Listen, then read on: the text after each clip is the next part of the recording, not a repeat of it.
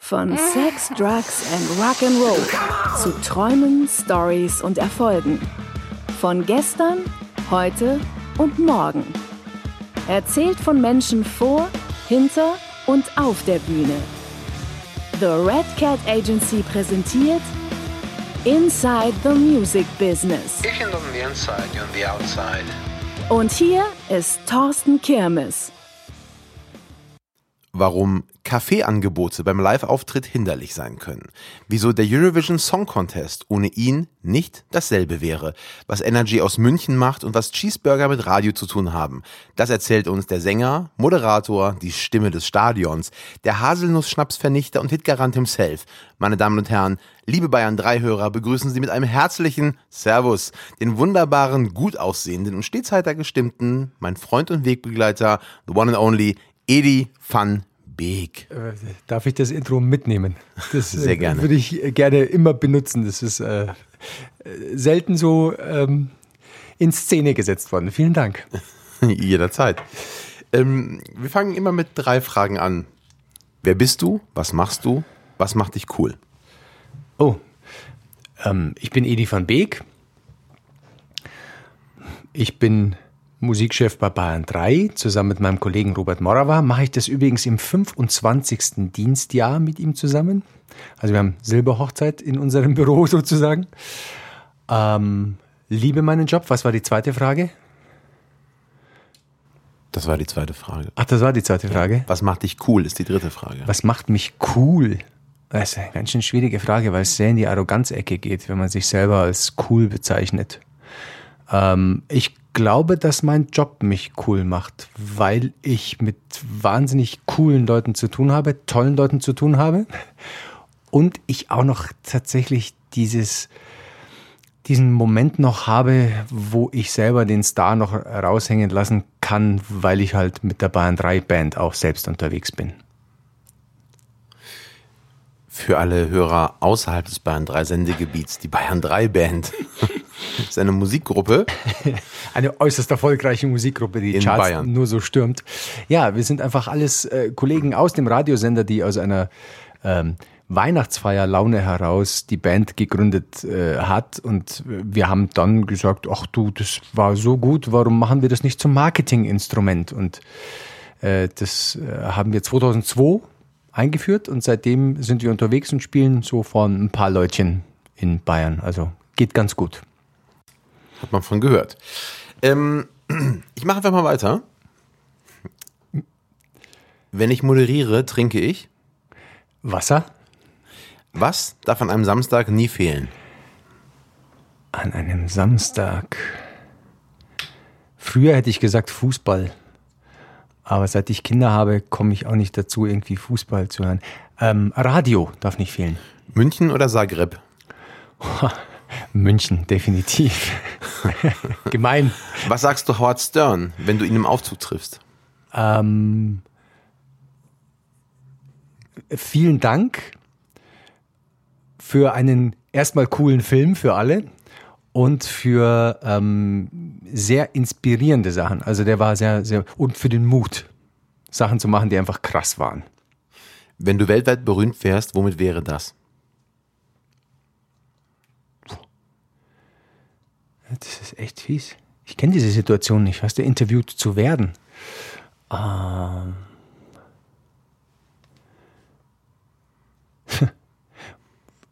wofür, wofür ich gern hätte, dass es wäre, oder wofür wäre das?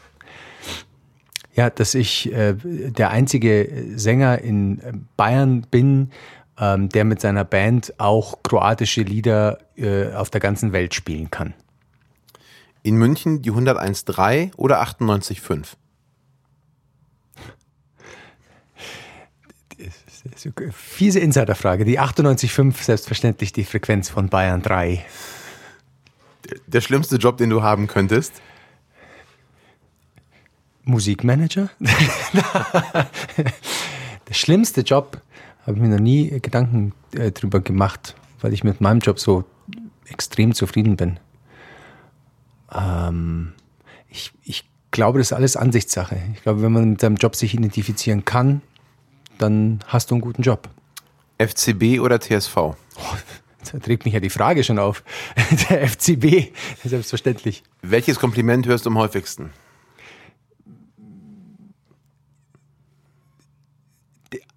Immer auf meine äh, Laune bezogen. So schön, dass bei dir das Glas immer halb voll ist.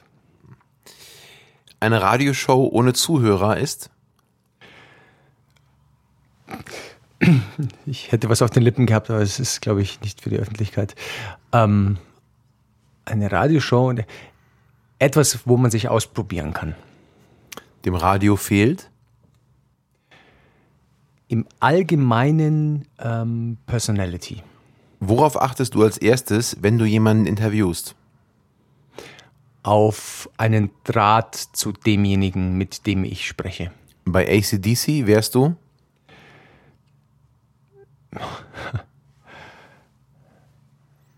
Sänger.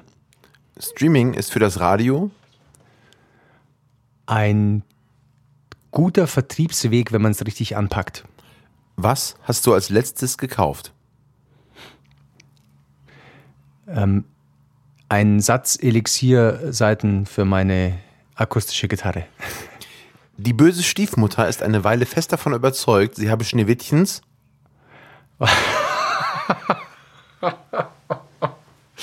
Es ist, sind fiese ähm, Lunge und Leber gegessen. Jetzt weiß ich's. gute Musik ist. Äh, lebenswichtig. Der Sommerhit 2019.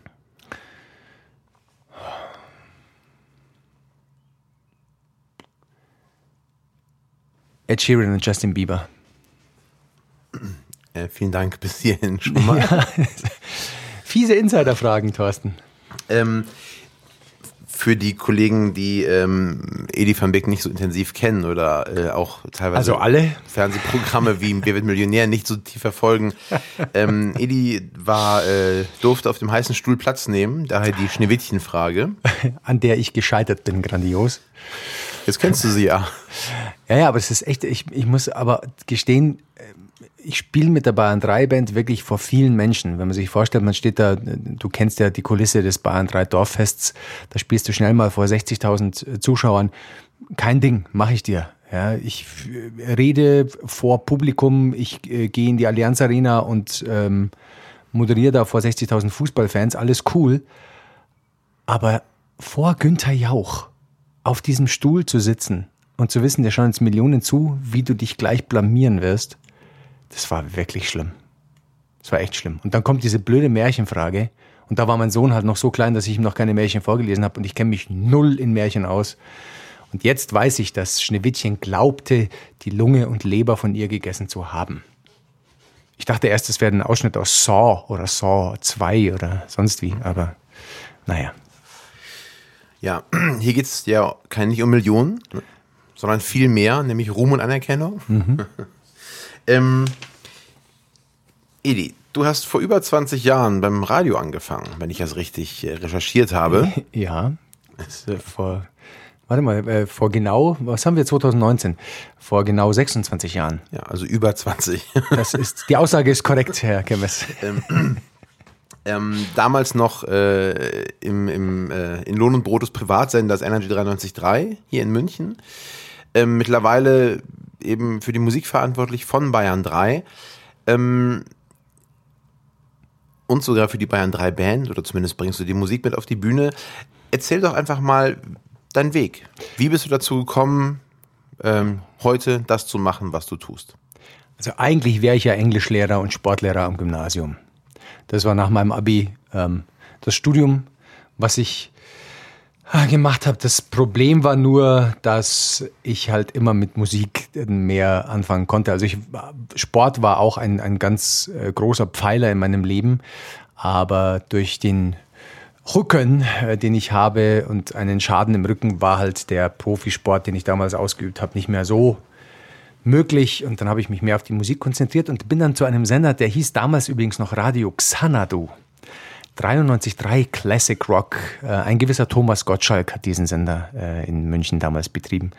Und es war ähm, eine sehr lustige Zeit, weil ich einfach entschieden habe, ich gehe jetzt dahin und habe mich vor die Sekretärin äh, des Geschäftsführers gesetzt und habe gesagt, hallo, hier bin ich, ich möchte hier arbeiten. Ja, ja, wie arbeiten? Ja, halt irgendwie Praktikum oder keine Ahnung, was ich da so machen soll. Ja, was kannst du eigentlich? Puh, weiß nicht, Brot kann schimmeln. Ich kann bis jetzt noch nicht so richtig viel, aber ich kann Musik. Und dann hat sie gesagt, cool, wir bräuchten jemanden, der in der Musikredaktion das CD-Regal aufbaut. Okay, mache ich. Dann habe ich das aufgebaut, habe halt den Musikchef kennengelernt dort und ähm, wir haben uns sehr gut verstanden und von dem habe ich sehr viel gelernt. Stevie Höper, ein äh, wirklich, der war wirklich wichtig äh, für mich, der Mann, der hat mich nämlich dann ausgebildet zum Musikredakteur. Äh, aus Xanadu wurde dann Energy. Ähm, ich wurde dann nach dem Volontariat zum ähm, Musikchef von Energy und dann auch zum, das hieß damals Programmkoordinator, also Programmchef, wir durften es noch nicht so nennen. Und es war sehr intensiv, weil du bei, bei so einem äh, Privatsender, bei so einem kleineren Privatsender natürlich alles machst. Und du lernst alles. Von ähm, GEMA-Abrechnungen bis hin zur Bestellung des Toilettenpapiers. Da warst du für alles verantwortlich. Und das ist, äh, war schon eine echt gute Schule. Und ich wollte aber wieder richtig Musik machen. Und dann ähm, bin ich 97 äh, zu Bayern 3, zu dem Mann, der noch viel maßgeblicher ähm, mich in meinem Leben äh, gefördert hat und beeinflusst hat, zu Walter Schmich, der mich dann auch zu Bayern 3 geholt hat. Mit zwei Probemonaten 1997, da durfte ich unter Walter Schmich und Jim Sampson, zwei äh, große, klangvolle Namen im Bayerischen Rundfunk, äh, durfte ich da arbeiten. Und ähm, ich habe dann auch die freie Mitarbeiterschaft bekommen und äh, irgendwann mal kam dann die Festanstellung. Und das ist jetzt eben seit 97, seit 22 Jahren bin ich jetzt schon bei Bayern 3. Hättest du mir das damals gesagt, hätte ich ja klar, ich arbeite 20 Jahre lang für Bayern 3, du spinnst wohl. Aber es ist geil. So war das. Verstehe. Und ähm, warum ausgerechnet Radio? Es gab ja damals auch Musikfernsehen zum Beispiel. Also es hätte ja andere Wege geben können. Das Lustige war, dass bei mir ähm, das Erste, was ich in der Früh schon als Kind gemacht habe, ist äh, Radio einschalten. Für mich war immer wichtig, dass irgendwas passiert, dass irgendwas äh, mit Musik. Ähm, ich habe das, man hört das immer, das ist diese Plattitüde, wenn man, wenn man äh, irgendwelche Geburtstage, Jubiläen oder sonst was feiert von irgendwelchen Künstlern und dann kommen dann äh, die, die schlechten Videos, äh, wo äh, als Vierjähriger hat er schon gesungen und getanzt und was weiß ich was. Sowas will ich gar nicht bemühen, das Ganze, aber ich habe es geliebt, äh, damals als Kind die Elvis-Platten von meinen Eltern zu hören und dazu halt so zu tanzen wie Elvis. Für mich war das immer klar, dass immer Musik irgendwo sein muss. Ja, Vincent Weiss hat es bei mir perfekt auf den Punkt getroffen. Da müsste Musik sein, egal wo du bist. Und ähm, das habe ich mein ganzes Leben lang durchgezogen. Und lustigerweise, Musik, Fernsehen hat mich noch nie so richtig interessiert. Weil mich das Medium Fernsehen, ich finde es okay, ich finde es cool. Ich arbeite ja auch ab und zu fürs Fernsehen. Aber Radio ist halt so ein richtig spannendes Medium, weil du unglaublich schnell bist. Du kannst Leute unglaublich mit reinziehen. Es ist sehr emotional. Äh, dadurch, dass man mit der Stimme so viel macht und es ist dadurch, dass mir jemand in mein Ohr spricht, ist es auch wahnsinnig nah. Und deswegen mag ich Radio, ich mag tolle Stimmen, die mir was sagen, die mir was erzählen und ich mag einfach gute Musik und da ist Radio natürlich der perfekte Begleiter. Nun hast du ja eine Laufbahn hinter dir oder einen Weg, der ist das schon Nachruf? Nee, ist noch kein Nachruf. Ähm, wenn es immer werden sollte, ähm, sind die Etappen ja ähm, äh, übersichtlich. Viele haben ja eine sehr sprunghafte Karriere mit das allen möglichen Zwischenstopps und das ist bei dir ja eigentlich sehr stringent. Ähm, trotz allem, was sind denn die größten Enttäuschungen für dich gewesen in deiner Zeit? Beruflich meinst du jetzt? Ja, also auf den Job bezogen, aufs Radio vielleicht, auf die, auf die Musiklandschaft auch bezogen. Also was eben dich beeinflusst hat, ähm, was für dich halt äh, problematisch war. Also äh, die, die, die größte Enttäuschung äh, in, in meinem jungen Leben damals war tatsächlich, dass ich nicht mehr den Sport so fortführen konnte, wie ich wollte. Und es war ja so weit, dass ich 1992 äh, ähm, ja beinahe zu den Olympischen Spielen nach Barcelona hätte fahren können, wenn ich mich nicht verletzt hätte. Und äh, das hat mich äh, schon genervt. Das war so richtig, das war übrigens wirklich einschneidend, weil ich da schlimme Gedanken hatte. Ganz schlimme Gedanken. Ich muss natürlich nachfragen, um welchen Sport geht's denn? Volleyball. Ich bin mit 1,90 ähm, relativ groß, ähm, war zwar im Volleyballteam mit einer der kleineren, aber das war immer ein Sport, den ich sehr, sehr gerne ausgeübt habe. Und ich habe damals äh, viel für die deutsche Sportjugend auch gemacht. Und da gab es so einen extra Wettbewerb, für den ich mich qualifiziert habe. Und äh, da habe ich die bayerische Ausscheidung sogar gewonnen und äh, durfte dann nach Berlin ähm, mit den damals noch sehr, sehr neuen Bundesländern. Ähm, und kurz vor diesem vor dieser Endausscheidung, wer dann tatsächlich nach Barcelona ähm, fliegen darf und da übrigens das deutsche Haus betreibt. Es hat doch, jede Nation hat doch ihr Haus dann bei den Olympischen Spielen und das betreiben die Sportjugendlichen aus den jeweiligen Ländern. Und das wäre dann meine Aufgabe gewesen, weil äh, es da nicht nur um Sport ging, sondern auch um Kreativität, Singen, Tanzen, äh, Gedichte, was weiß ich was irgendwie. Und das äh, konnte ich alles relativ gut. Und deswegen war ich da auf eins, aber dadurch, dass ich die Sportverletzung hatte, ein dreifachen Bänderriss im linken Knöchel, wenn du es genau wissen willst, ähm, war ich raus. Und ähm, das war für mich einschneidend, weil das nämlich genau der Kniff war, wo mir dann Freunde gesagt haben, hey, jetzt entspann dich mal, du legst auf, hast tausende von Platten, du redest wie ein Schwall, du spielst selber Musik, geh doch zum Radio. Ja, dann bin ich zum Radio gegangen. Und lustig ist, jetzt wo du sagst, tatsächlich, ich habe in meinem Leben eigentlich nur zwei Arbeitgeber gehabt. Und das ist, es zieht sich eigentlich ganz schön durch, durch mein Leben. Also ich bin schon, glaube ich, äh, eher so eine treue Seele dass ich bei, bei Leuten bleibe. Also das ist schon. Aber ich hätte es ich nicht gedacht. Wenn du es mir wirklich 1997 gesagt hättest, dass ich 22 Jahre lang bei Bahn 3 bin, hätte ich es wahrscheinlich nicht geglaubt. Gehofft vielleicht schon. Und ich fühle mich da immer noch sauwohl. Das ist genau der Punkt. Trotz aller Enttäuschung. Bei Bayern 3 muss ich sagen, ich könnte dir keine Enttäuschung jetzt aufzählen, wo ich sage, dass sie erwähnenswert wäre. Also wir stellen die Frage immer oder versuchen damit äh, ein bisschen Einblick zu schaffen. Ähm, die Musiklandschaft wirkt ja nach außen sehr schillernd und sehr schön, schön dass man denkt, man denkt, es ist nicht Arbeit. Genau. Ja? Und äh, wir alle wissen, dass es halt da äh, die ein oder anderen Hindernisse gibt, die es zu bewältigen gibt. Ähm, umso besser, wenn, wenn bei euch keine sind die Hindernisse sind dann eher dann schon privater Natur, weil das Ganze dann so hinzukriegen, dass du diesen Job machst, der eben kein 9-to-5-Job ist. Weißt, wenn, wenn wir irgendwas zu besprechen haben und ähm, deswegen um 19 Uhr mein Handy klingelt, sage ich nicht, ich habe jetzt Dienstschluss, da telefoniere ich mit niemandem mehr. Das geht da nicht. Das belastet die Familie. Das belastet die Familie sogar sehr. Und wenn du dann noch ständig unterwegs bist, das brauche ich dir nicht sagen, ist es natürlich ähm, schwierig manchmal. Also das Pro ist der Profis fragen, welche Familie? Ja, genau. ja, ist schwierig. Ähm, was waren denn für dich die größten Erfolge, die du begleiten durftest oder feiern konntest? Also ähm, mit Bayern 3 auf jeden Fall die Etablierung des Bayern 3 Dorffests als wirkliche Marke, ähm, die auch im Musikbusiness in München, äh, in Deutschland, nicht in München, äh, Bestand hat. Äh, es war ein großer Kampf, weil du mit dem Titel Dorffest per se erstmal bei den Labels hm, leere Augen äh, vorgerufen hast.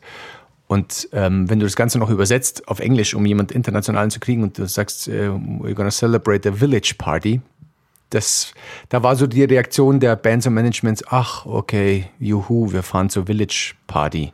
Und dann war just bei äh, dem Dorffest, wo Christina Stürmer damals dabei war, hatten wir auch Clean Bandit am Start. Und die kamen vom SWR 3 New Pop Festival, hatten dann super Gig, weil tolle Location. Und dann sehen sie auf dem Schedule, okay, next thing is Bayern 3 Village Party. Okay, that's gonna be fun. Und dann steigen sie aus und sehen diese Bühne, die größer ist als Rock im Park. Und sehen halt, was wir da hin, äh, wirklich bauen. Das ist einfach grandios mittlerweile. und waren dann hellauf begeistert, wie professionell das Ganze abläuft und dass wir mittlerweile da eine Marke am Start haben, die im vergangenen Jahr 80.000 Menschen vor die Bühne geholt hat. Das ist mit mein größter Erfolg, den ich mit, an dem ich teilhaben darf. Also ich würde nie sagen, dass ich dafür verantwortlich bin, aber an dem ich teilhaben darf. Und für alle, die das Dorffest nicht kennen, wie immer in den Show Notes Hinweise aufs Dorffest oder unter theredcat.de. Da gibt's alle weiteren Infos, ähm, um sich schlau zu machen, wie das aussieht. Und ich glaube, wenn ich mal mein Gegenüber anschaue, es gibt auch Videos, die das bezeugen und bildlich äh, hübsch dokumentieren, denke ich. Herrliche Videos, äh, sowohl zum Bahn 3 Dorffest als auch zur BR Radeltour, für die ich ja seit äh, ein paar Jahren auch noch mitverantwortlich bin. Das ist, äh, da gibt's ganz tolle Videos sogar. Gibt es denn einschneidende Momente, die dich deutlich geprägt haben und die du nicht missen möchtest? Oder vielleicht einfach die, du nicht missen möchtest? Tolle Momente in deiner gesamten Laufbahn? Auch wieder beruflich bezogen? Ja. Also was, was dir äh, in den Sinn kommt?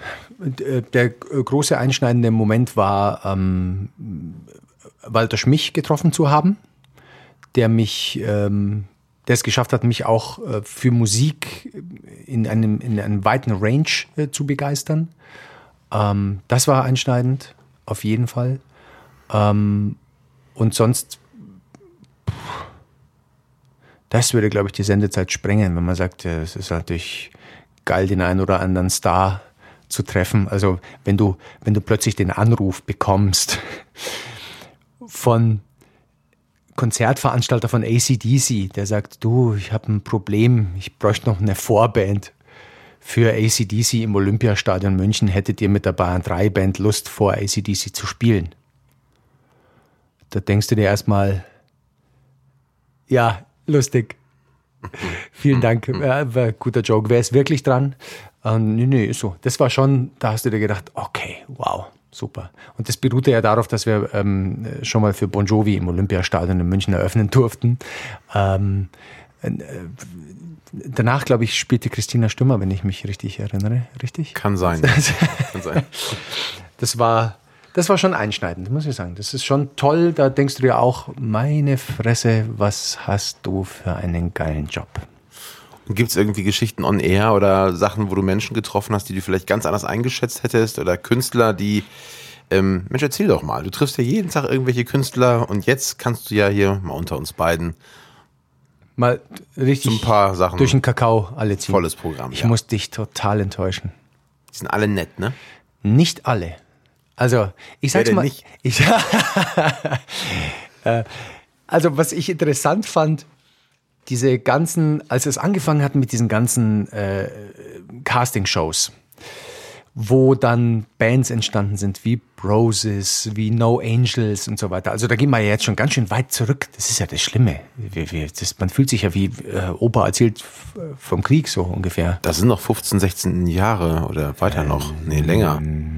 Doch. 15, 16 Jahre leicht, ja. Also es war Anfang der 2000er so ungefähr da. Ich weiß nicht, wann die No Angels rauskamen. Jahre. ja, genau.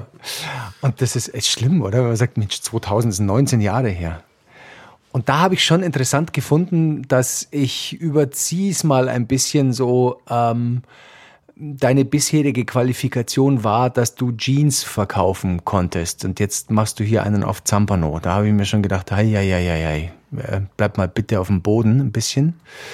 Ich war total überrascht, ähm, ich hatte super Schiss vor meinem allerersten Interview ever. Das war Joe Cocker. Wenn du dir Joe Cocker so damals angeschaut hast, das war ja, das war ja ein Prügel von einem Mann. Ja, das war, der war ja eine Erscheinung. Und ich dachte, der frisst mich. Der frisst mich, kleinen Musikredakteur. Und der war reizend.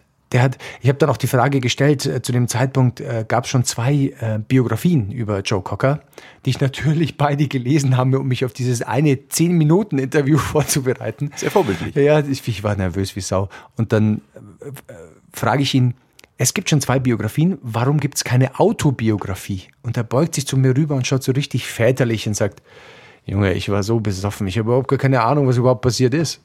Und das fand ich so cool. Da habe ich gedacht, mein Gott, wie, wie, wie cool kann man antworten, wie toll kann man antworten.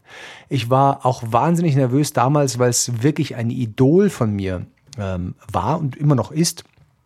obwohl es mit Bayern 3 nichts mehr zu tun hat im Format, ähm, wenn du äh, John Bon Jovi triffst und es sich herausstellt, dass er wirklich nett ist. Einfach wirklich nett und zwar gar nicht auf diese ähm, den Amerikanern immer unterstellte Oberflächlichkeit, sondern dass er tatsächlich, hey, wie geht's dir? Schön dich zu sehen. Ich meine, ich muss ja auch nicht den Typen heiraten. Ich will ja einfach nur jetzt einfach eine Viertelstunde mit ihm verbringen, gutes, gutes Interview führen und super. Und das hat er einfach toll gemacht und ich war begeistert, wie freundlich und nett und respektvoll er mit mir umgegangen ist.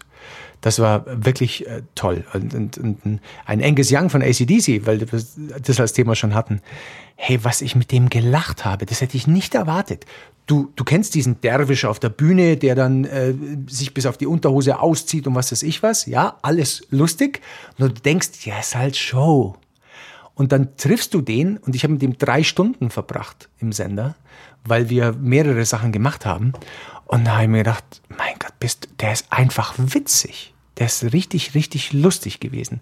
Und das fand ich schon sehr, sehr interessant, dass man solche Leute kennenlernt. Und eigentlich muss ich sagen, im ganzen, in den ganzen Jahren, die ich im Radio tätig bin und viel mit Bands zu tun hatte, ähm, wenn wir von schwierigen Personen sprechen, sprechen wir selten von den Künstlern. Meistens eher von den Managern. Also Anwesende natürlich ausgeschlossen. Nein, manchmal, es gab, ähm, wie konkret darf ich werden in so einem Podcast? Du, mach, äh, ne? Hört ja niemand zu. Wir hatten einen, während wir uns hier unterhalten. wir hatten eine äh, sehr schöne Aktion mit James Blunt. James Blunt, äh, die Idee war, ähm, es, der Bayerische Rundfunk besitzt ja ein Hochhaus mit 18 Stockwerken und ich war mal zufälligerweise, ich weiß gar nicht warum, weil ich mit der Hausverwaltung mal irgendwie zu tun hatte, ähm, war ich mal oben auf dem Dach und der Blick ist Wahnsinn. Du schaust die Alpenkette komplett, es ist wirklich toller Blick. Aber ich gesagt, warum machen wir hier oben eigentlich nicht mal ein Konzert? Und dann sagten sie, ja, ist halt schwierig, ist halt nicht alles eingegrenzt, abgegrenzt. Da müssten wir schon schauen, was wir da machen. Sag ich, ja, ich würde das ganz klein halten mit 20 Leuten. Ja, da müssen wir halt noch 20 Securities dazu stellen. Ah, ach so, für jeden ein Security. Ja, gut. Wir haben es dann hingekriegt. James Blunt hat dann auch mitgemacht. Leider hat das Wetter nicht ganz so mitgespielt. Es war also bedeckt und der Manager hatte überhaupt keinen Bock auf diese Aktion.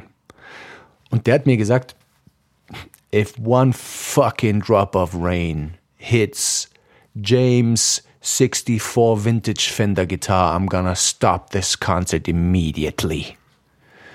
Weil ich dann dachte, ich verstehe, es ist ein teures Instrument, ich verstehe es wirklich, weil ich selber Musiker bin, ähm, aber es kannst du auch anders sagen. Das kannst du respektvoller sagen. Du musstest mich nicht so fühlen lassen, dass du überhaupt keinen Bock hast auf die Aktion. Das fand ich halt sehr schade. Und das Schlimme daran ist, James war total entspannt. Es hat auch nicht geregnet, alles gut. War ein super kleiner Gig, der hat ja bloß 20 Minuten oder 30 gespielt.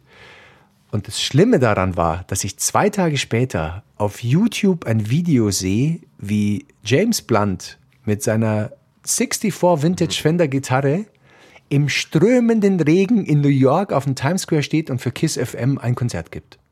Und da habe ich mir gedacht, schade, dass du so hier den Zampano machst und da steht er mit der. Der Manager hat gesagt, one drop of rain. ah, ich habe es einfach nur nicht verstanden. Das My English is, is not so good, uh, obviously.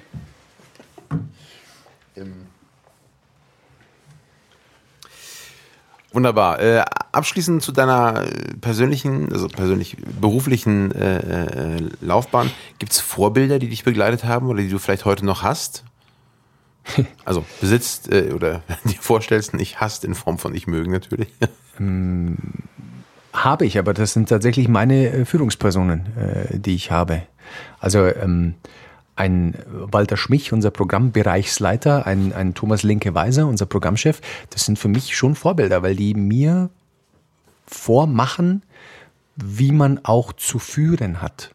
Und das fand ich total interessant. Ich habe ein Seminar äh, besucht, ähm, wo es um Kommunikation ging, um ähm, speziell für Führungskräfte und speziell Konfliktmanagement. Und dann fragte die, ähm, Seminarleiterin am Ende, das kennt man ja, wenn man dann die Runde abschließt, was nehmt ihr mit oder was könnt ihr jetzt äh, so sagen, wie euch das gefallen hat und was nehmt ihr grundsätzlich mit? Sage ich, ich nehme mit, dass meine Führungskräfte echt alles richtig machen. Und das war für mich der Moment dann zu merken, ja, ich kann denen nacheifern. Ansonsten habe ich jetzt irgendwie musikalisch, da müsste ich leider wieder fies werden. Mein größtes Vorbild musikalisch war immer Brian Adams seit meiner Kindheit. Einfach, weil es ein Idol für mich war. Das wurde leider abgebaut, dieses Idol, nachdem ich ihn getroffen habe. Ich habe ihn zwölfmal getroffen in meinem Leben und davon war er achtmal not really nice. Hm. Was sehr enttäuschend war für mich, weil das natürlich, ich, wow, ich kann jeden Song von ihm auswendig oder konnte bis zu dem Zeitpunkt. Und das, das, das fand ich schade. Aber er war ein Idol. Aber musikalisch habe ich sonst kein Idol. Nun hast du, äh, bis auf Brian Adams sicherlich, viele Künstler kommen und gehen gesehen. Ähm, eben Erfolge oder von One and Wonders äh, bis Megastar. Gibt es für dich ein Erfolgsrezept für Musik oder für Hits? Hm, ein Erfolgsrezept, glaube ich, ist ein schwieriges Wort, weil es ja bedeutet, dass es jeder nachmachen kann, wenn es da irgendwo steht. Das gibt es nicht. Aber ich glaube, es gibt Faktoren für den Erfolg. Das eine ist der Wille. Äh, ich bin weiterhin davon überzeugt, auch wenn wir jetzt im Streaming-Zeitalter und sonst was ist, in dem Moment, wo du als Künstler, als Sänger, als Songschreiber, wie auch immer geartet, in der Musik am Start bist, und dir, äh, verzeih die Ausdrucksweise, den Arsch wegspielst, hast du einfach bessere Chancen. Du musst natürlich den guten Song abliefern. Du ähm, musst dann aber den Willen haben, da wären wir wieder bei Familie, welche Familie, wirklich dir 24-7 den Arsch aufzureißen. Und wenn es dann heißt, du, ich habe einen Gig für dich ausgemacht, der ist aber in Glastonbury und du musst mit dem Fahrrad hinfahren, ja, dann plane rechtzeitig ein, dass du losfährst, weil du diesen Gig spielst. Punkt. Und wenn es dann heißt, ja, der ist aber schon um 11 Uhr vormittags und da sind wahrscheinlich nur drei Leute, egal, spiel ihn. Das ist für mich ein, ein, ein ganz wichtiger Faktor. Du musst wirklich den Willen haben, das zu machen, auch blöde Sachen zu machen. Du darfst dabei natürlich nicht dich verbiegen, dass du sagst, ich äh, ändere mich komplett, du musst schon authentisch bleiben. Aber wenn du den Willen hast, äh, die Sachen durchzuziehen, hast du schon mal ganz, ganz große Chancen. Und ich habe gelernt, dass tatsächlich die Leute, die respektvoll mit anderen umgehen, dass die auch weiterkommen. Weil im Leben ist, man trifft sich immer zweimal. Und äh, für die Musik an sich? Es. Also du wirst ja nicht mit, mit keine Ahnung. Mit, mit, Disziplin alleine ist es nicht gemacht, da hast du vollkommen recht. Also wenn du, wenn du natürlich nicht der Kreative bist, der einfach den geilen Song schreibt, dann kannst du mit der Disziplin auch nicht äh, herkommen. Das ist natürlich klar. Du musst, um einen guten Song zu schreiben, musst du erstmal ein guter Erzähler sein. Du musst dir eine tolle Geschichte einfallen lassen. Du darfst die Leute nicht langweilen und wenn dann die Melodie noch stimmt, alles gut. Aber du solltest dich in der Musik und gerade jetzt mit der deutschsprachigen Musik, da ist mir echt wichtig, dass mir jemand was erzählt.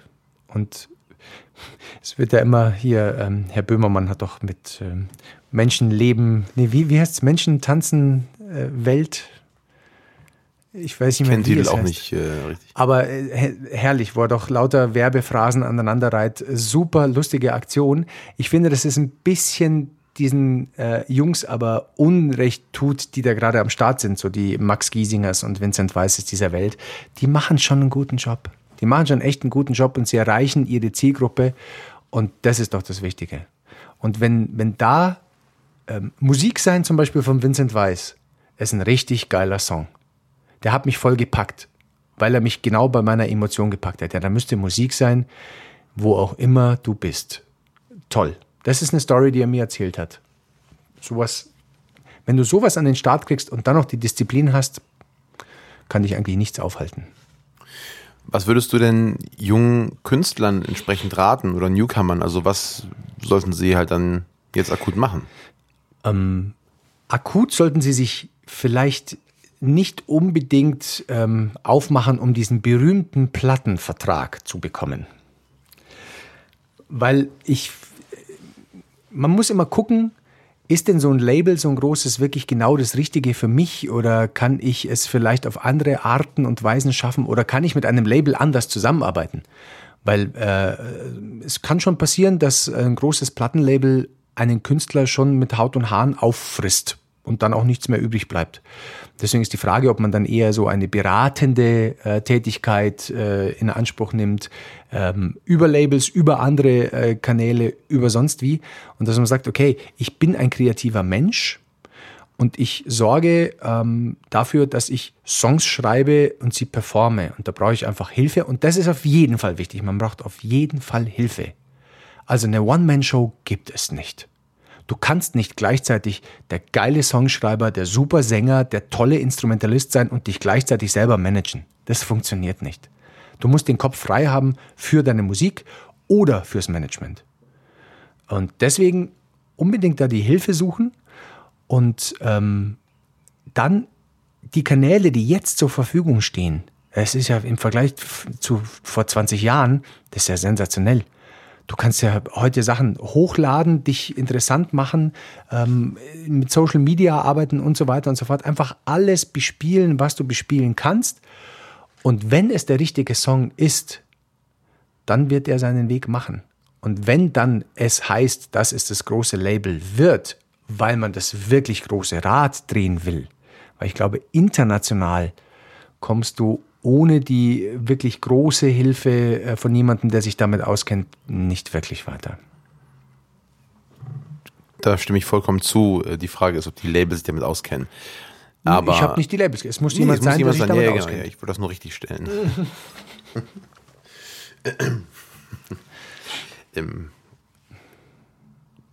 Zusammengefasst, drei Dinge, die für einen Künstler essentiell sind, um, um im Radio stattzufinden heutzutage um im Radio stattzufinden. Okay, der, der, zuallererst muss der Song passen. Und man muss auch kritikfähig sein. Ich erlebe viele Künstler, die auch Songs uns zuschicken.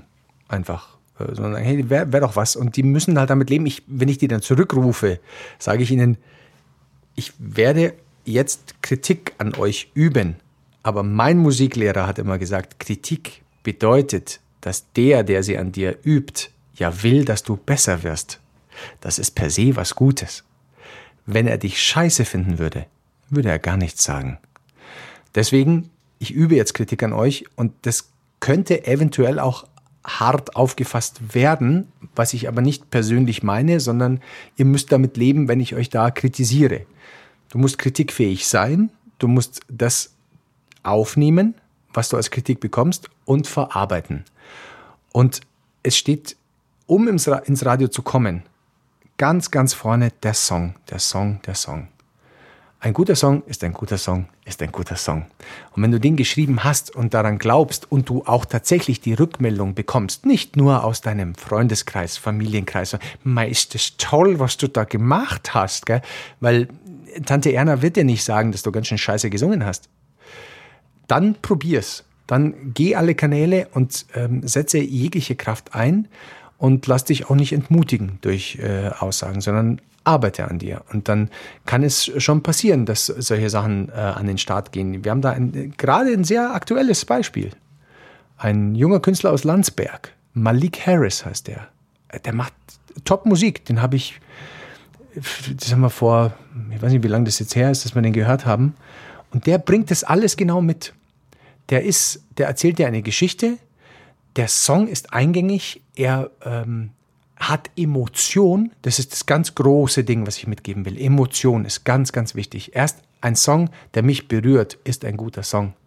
Wenn ich Gänsehaut bekomme bei einem Song, dann hast du alles richtig gemacht. Und dann wird es auch ein Hit, bin ich total sicher. Und der schafft es und äh, den haben wir dann auch auf unser Fresh Festival gleich eingeladen. Sehr, sehr toller Typ. Im nur zur Ergänzung für die äh, Hörer dieses Podcasts.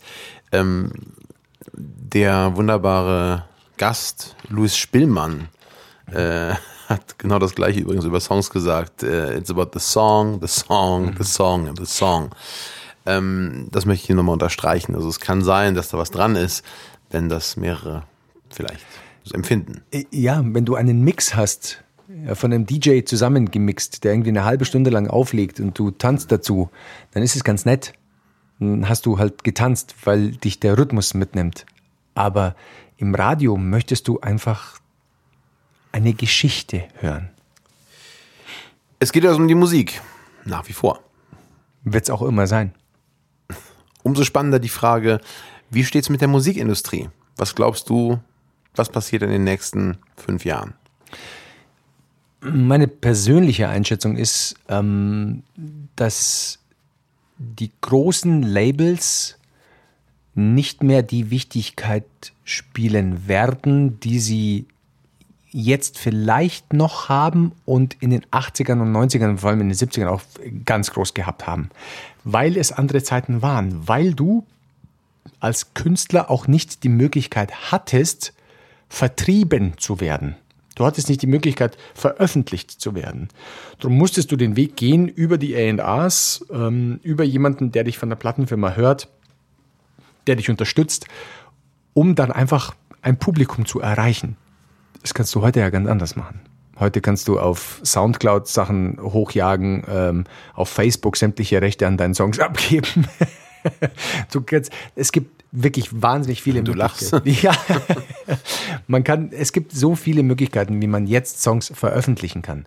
Ähm, ich glaube, dass die Zukunft in der Musikindustrie, egal ob es jetzt äh, die großen Labels sind oder andere ähm, Wege, ich glaube, dass es zu einer mehr zu der beratenden Tätigkeit äh, wird, weil was junge Künstler brauchen, ist wirklich die Hand, die sie nimmt und sie führt durch den juristischen Dschungel, weil es ist ja wahnsinnig viel Vertragswerk, was da irgendwie am Start ist, durch diese ganze Problematik, die herrscht bei Veranstaltungen mit GEMA, mit ähm, diese ganzen Regularien, die es da gibt und so weiter. Da, da brauchen sie Unterstützung, da brauchen sie Hilfe.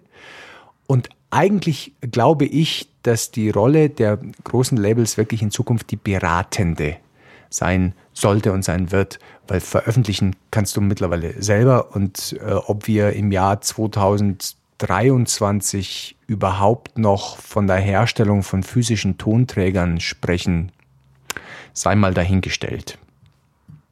Also ich finde oder ich glaube, die Labels müssen aufpassen, dass sie sich nicht selber äh, komplett nutzlos machen ähm, und dass sie umschwenken, dass sie vom wir vereinnahmen den Künstler und pressen ihn aus zu wir entdecken Talent, wir entdecken Songs, wir fördern Songs und wir nehmen Leute an die Hand und können da das Geld verdienen. Ähm, das, das, wenn das vorherrscht, dann wird es auch weiterhin Labels geben. Und wo siehst du das Radio in den nächsten fünf Jahren? Das Radio ist ja schon seit zehn Jahren tot, wie wir alle wissen. Hm, Labels auch. Ja. Also ich, ich glaube, vor zehn Jahren war schon das erste Mal, wo es hieß, Radio ist tot und, und so weiter. Das stimmt, bei Labels ist es jetzt erst. Lustig ist, es ist ja eigentlich völlig wurscht, ob du Radio sagst oder, oder Audio. Äh, etwas zu hören ist wahnsinnig wichtig.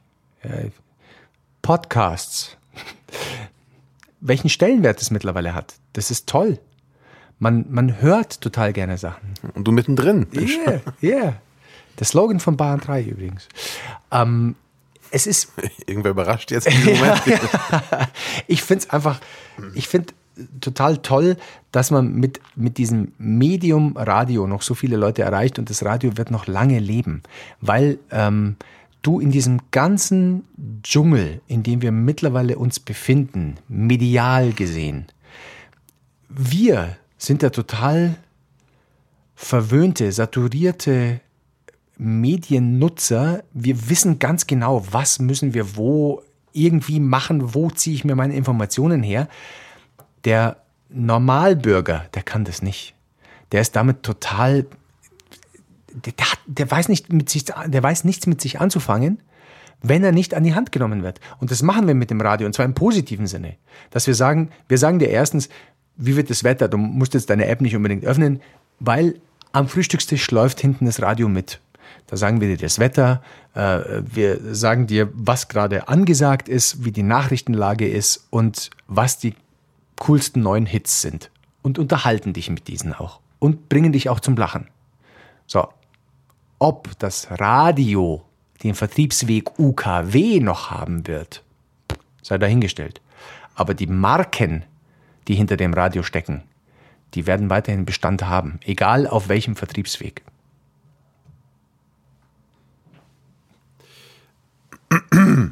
Nein, das glaube ich tatsächlich auch. Und äh, ähm, macht ins Radio dann nicht aktuell sehr viele Fehler, weil es gibt ja doch durchaus äh, viele Kollegen und ist wirklich für die ganze Landschaft gesprochen, auch gerne weltweit gesehen, die eben ihren Brand nur im UKW verorten und das Streaming als großen Feind erklären.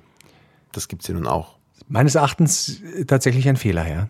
Also würde ich ähm, auch so sehen, aber ich, ich, ähm, ja, es gibt die, die sagen, ähm, das ist der Feind des Radios, aber ähm, wenn du Streaming machst, du kannst ja, das ist ja wieder Wust an Social Media, wenn du, wenn du, du hast ja auch deinen Filter bei Social Media. Stell dir mal vor, du würdest alles angezeigt bekommen, was irgendwer bei Facebook, bei sonst wie, oh, du würdest komplett durchdrehen. Also gibt es diese Filter, dass du das angezeigt bekommst, wofür du dich interessiert, interessierst, weil das die Algorithmen ja herausfinden. So, nichts anderes machen wir ja mit dem Radio. Wir filtern und sagen, das ist die Information, die für dich wichtig ist. Das sind die guten Songs, die für dich wichtig sind. Das macht der Streaming auch mit kuratierten Playlisten und so weiter und so fort.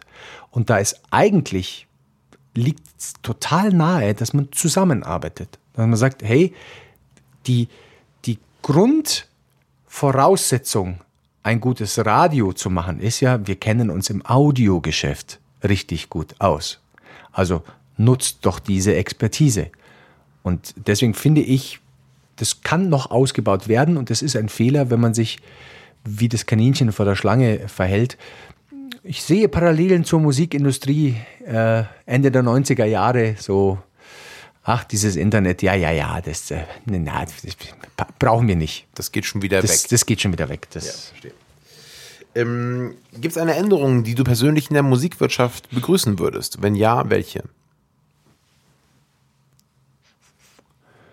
Hui, echt schwierige Frage, über die man eigentlich länger nachdenken müsste.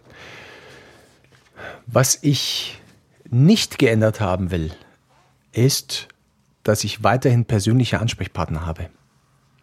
Also es wäre schlimm, meines Erachtens, wenn nur noch alles über äh, Mail oder sonst Messenger, sonst wie äh, mittlerweile. Newsletter. Ja, ja wenn, wenn du nur noch von jemandem liest, der irgendwie schreibt, hey, hier sind unsere 25 Schwerpunkte für die nächsten drei Monate.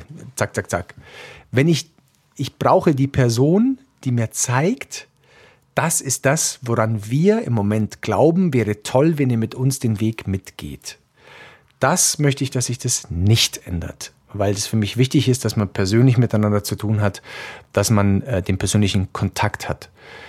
Ähm, vielleicht ändert sich ja auch die manchmal etwas, ich nutze das Wort großkotzig in dem Zusammenhang, äh, Art. Es, es gibt manche in der Musikindustrie, die einfach großkotzig an die Sache rangehen. Die einfach sagen, ich weiß einfach alles und im Moment ist das ja gerade up to date, dann wirst du, lieber Künstler, jetzt so klingen wie die anderen drei, die gerade erfolgreich sind. Lass doch den Künstlern ihre Kunst. Die werden das schon richtig machen. Und wenn der Song stimmt, es ist völlig wurscht, in welchem Genre das stattfindet. Und dann, wenn, mal sehen, vielleicht kommt jetzt bald, bald wieder irgendeine Band, die die Rockgitarre wieder auspackt. Ja, irgendeine Blink 182, die wir mal wieder hochschießen oder irgend so Band. Und dann wirst du sehen, dass es wieder so sein wird, dass äh, drei, vier Bands nachkommen, weil irgendjemand in, in einem großen Label sagt, ey, da haben wir doch die, die können das auch. Ja, aber lass die doch von vornherein machen. Ja, so wie Ed Sheeran, der macht eigentlich das, worauf er Bock hat. Und was bringt's ihm? Enormen Erfolg. Machen lassen. Wir kommen so langsam zum Ende. Deswegen, äh, welche Projekte beschäftigen, beschäftigen dich denn gerade aktuell? Welche Künstler begleiten dich? Gibt es Sachen, die du hier loswerden musst, möchtest, willst? Darfst, das ist das richtige Wort, oder? Die ich loswerden darf. Ähm, mich beschäftigt über, das ganze Jahr natürlich das äh, Booking für die äh, Bayern 3 Veranstaltungen. Äh, die Radeltour ist da ganz weit vorne. Also die BR Radeltour ist eine Marke, die jetzt ins 30. Jahr geht, ähm, wo Radfahrer von A nach B radeln und abends in Städten eben ihr Quartier beziehen, wo wir aber eine große Bühne aufbauen, die mobil ist, die mitzieht mit den Radlern und wir stellen mit Bayern 1 und Bayern 3 jeden Abend eine andere Band hin. Und ähm, das beschäftigt mich gerade noch sehr, weil wir da in, in den letzten Zügen sind, weil es ja schon Ende äh, Juli dort losgeht. Aber da habe ich ganz tolle Künstler äh, wie Alvaro Soler zum Beispiel am Start, der auch eine äh, gute Figur im Moment macht bei Vox, bei äh, Sing mein Song. Ähm, wir haben Mark Forster äh, mal wieder am Start, den ich immer sehr, sehr gerne mit dabei habe, den ich sehr schätze, weil es ein sehr intelligenter Mensch ist und ein unglaublich witziger Mensch. Und, das finde ich so lustig übrigens, wenn wir schon bei Mark Forster sind, das muss ich kurz loswerden. Alle reden bei Mark Forster immer von, Mei, der ist ja so nett. Das ist der mit dem Cappy gell, und der Brille und das ist so ein netter Typ und so ein, Mei, der ist so freundlich und in diesen Talkshows. Und die Leute vergessen aber, das ist so ein unglaublich geiler Sänger. Das muss man, hört euch mal die Songs an. Der Wahnsinn, wie der singt und wie der live performt wirklich Chapeau. Auf den freue ich mich ganz, äh, ganz, ganz toll. Ich werde ähm, Sascha für Bahn 1 äh, mal, mal wieder treffen, der mich oder wir begleiten uns seit Beginn äh, seiner Karriere und haben schon die eine oder andere äh, längere Runde miteinander verbracht, um nicht zu konkret zu werden. Das war übrigens fies mit dem Haselnuss-Schnaps gleich am Anfang. Ähm, also jetzt von dir, im mm. Podcast. Das ist ziemlich gemein gewesen.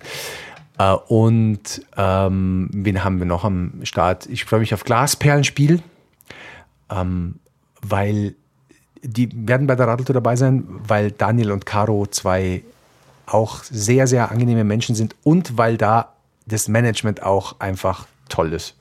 Also Timo Holstein, der Manager von Glasperlenspiel, ist ein super Typ. Also das ist, da kann man auch äh, da ist es der Wein dann, den man mit ihm trinkt. Ähm, und wir werden auch bei der ähm, Radeltour äh, die Claudia Kodek mit dabei haben, ähm, die wir auch schon sehr, sehr lange begleiten, die ich auch ganz toll finde, auch wenn sie aus dem Bayern 3 Kosmos äh, schon entschwunden ist.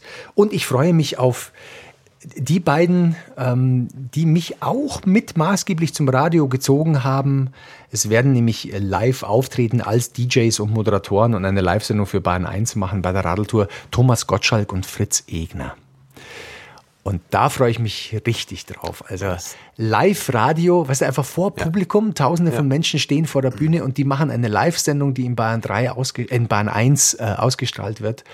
Und mit, mit diesen zwei Stimmen, die mich schon als Jugendlichen zur Musik gebracht haben, das ist schon geil.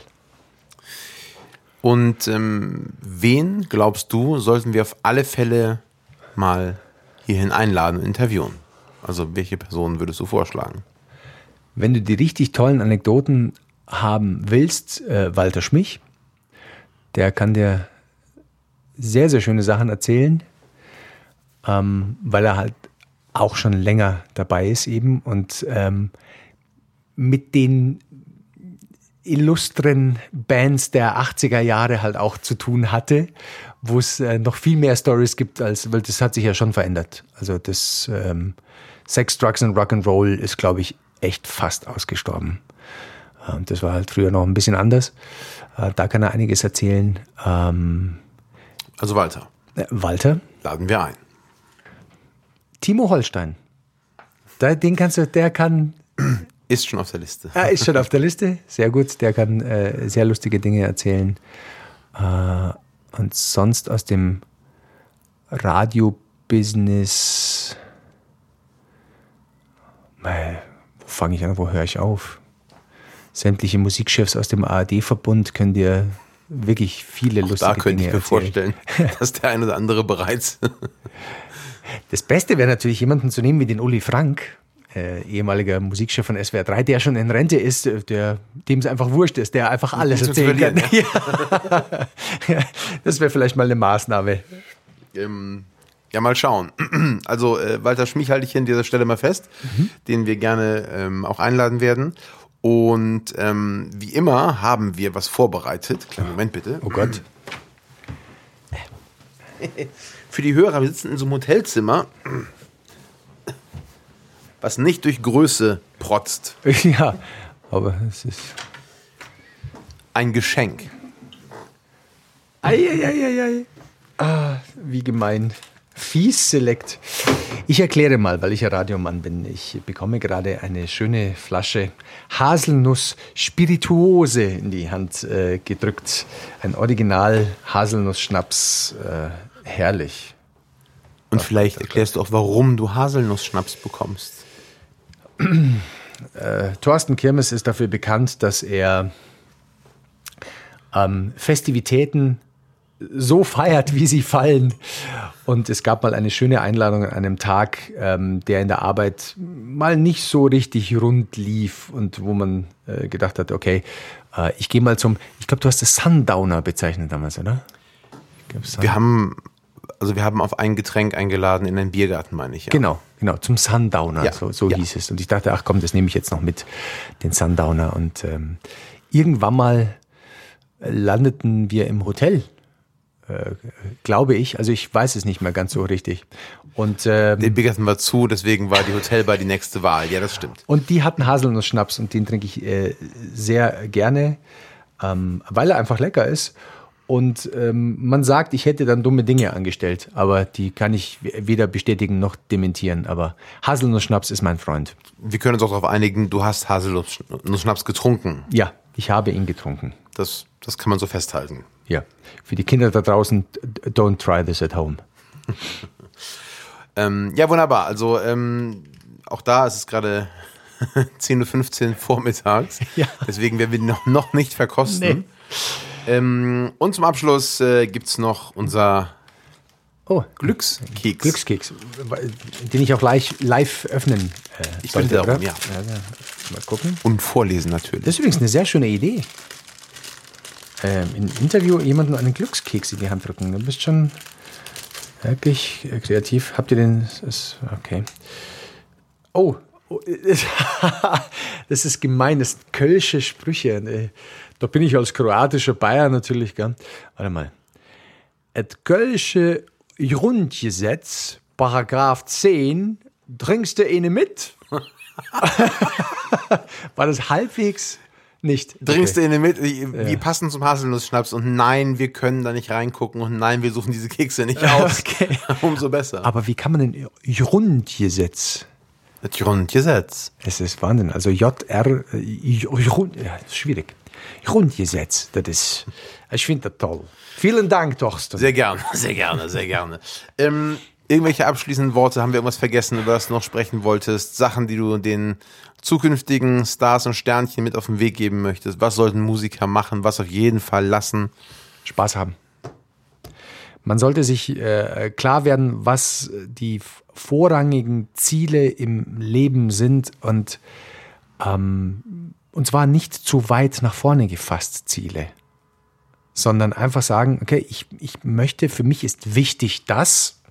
So, und wenn man dann für sich beschließt, für mich ist wichtig, dass ich Spaß habe im Leben, ja, dann hab ihn doch. Uns geht's doch gut. Lasst uns Spaß haben äh, und dann kommt der Rest schon von selber, weil es einfacher geht, wenn man Spaß hat.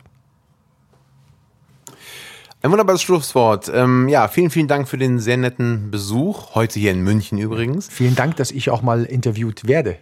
Ja Ja, schöner Rollentausch auch irgendwie. Normalerweise stehen wir beide eben nicht hinter, also doch hinter dem Mikrofon, aber noch weiter hinter dem Mikrofon. Ähm, ja, vielen Dank. Äh, wie immer, ähm, alle weiteren Infos zur Show in den Show Notes oder unter theredcat.de. Und wir freuen uns aufs nächstes Mal. Vielen Dank fürs Zuhören und bis dann. Tschüss.